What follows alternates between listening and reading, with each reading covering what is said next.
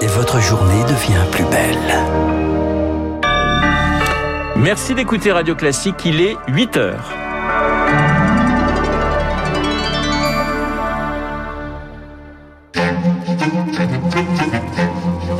7h30, 9h, la matinale de Radio Classique avec Renaud Blanc. Et voici les titres du journal. Le seuil des 6000 lits de réanimation à nouveau franchi. Une première depuis plus d'un an. Pourtant, la réouverture se prépare. Comment les lieux culturels y travaillent Coulisses dès le début de ce journal. Va-t-on trop vite en besogne en parlant de réouverture pour la mi-mai? Oui, pour certains soignants, vous les entendrez. Et puis, quand la pompe à chaleur de la planète se grippe, nos océans se mélangent de moins en moins bien et c'est un vrai problème. On vous explique pourquoi à la fin de ce journal. Radio classique. Le journal de 8 heures présenté par Lucille Bréau. Bonjour Lucille. Bonjour Renaud, bonjour à tous. Plus de 6000 lits de réanimation sont désormais occupés. Ce n'était pas arrivé depuis plus d'un an. 400 personnes sont encore décédées à l'hôpital lors des dernières 24 heures. Et pourtant, dans une semaine, on pourra de de nouveau s'aventurer au-delà des 10 km autour de notre domicile sans attestation. À la mi-mai, c'est la réouverture des terrasses, de certains lieux culturels qui se préparent en ce moment. Théâtre, cinéma, musée, une ouverture par étape avec des jauges très progressives, Victoire Fort. C'est la première étape, celle de la mi-mai, avec une jauge à un tiers des spectateurs qui sera particulièrement scrutée.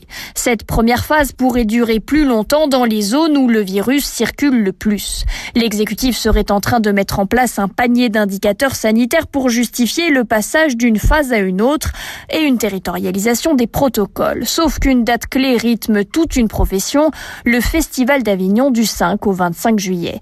À ce moment-là de l'été, selon nos informations, la jauge de devra avoir atteint les 65%, voire 100%.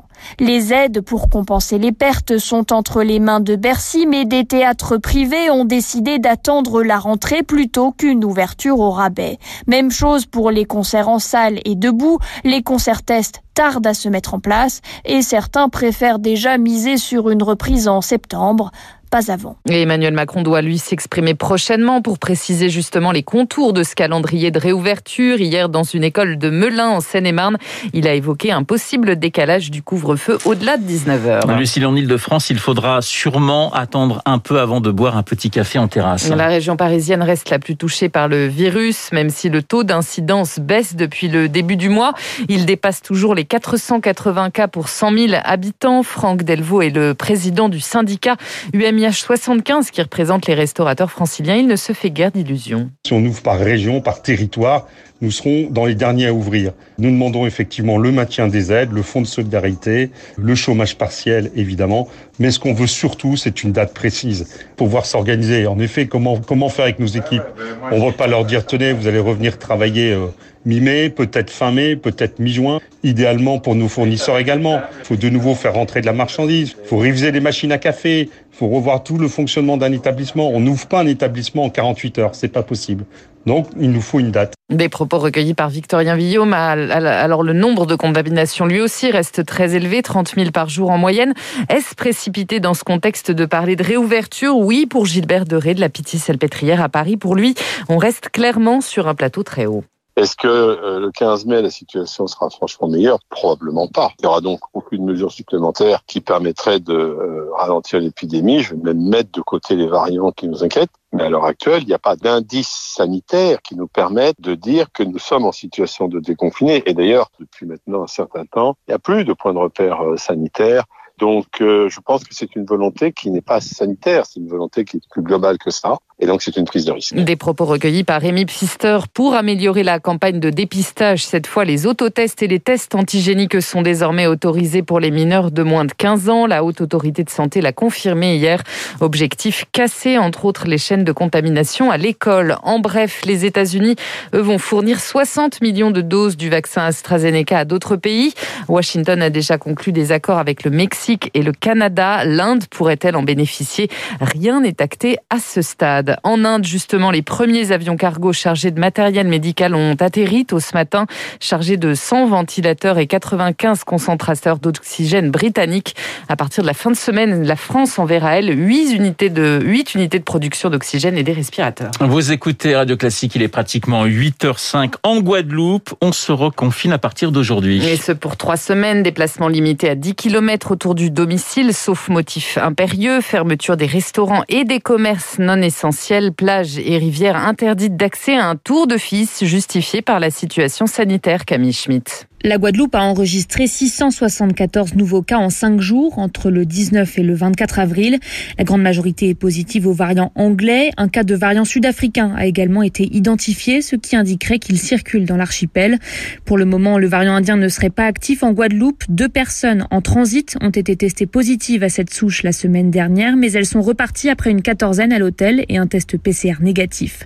Du côté des hôpitaux, la saturation est proche, explique Patrick Portecop, chef des soins critiques au CHU de la Guadeloupe. Nous avons 31 patients Covid hospitalisés au CHU de la Guadeloupe pour une capacité qui a été augmentée à 43 lits. Nous avons essayé d'ouvrir des secteurs supplémentaires de réanimation éphémère pour faire face à cet afflux de patients. Donc nous avons déjà dépassé la capacité habituelle de nos services. Le niveau 5 du plan Orsan, qui coordonne les plans blancs des hôpitaux, a été activé.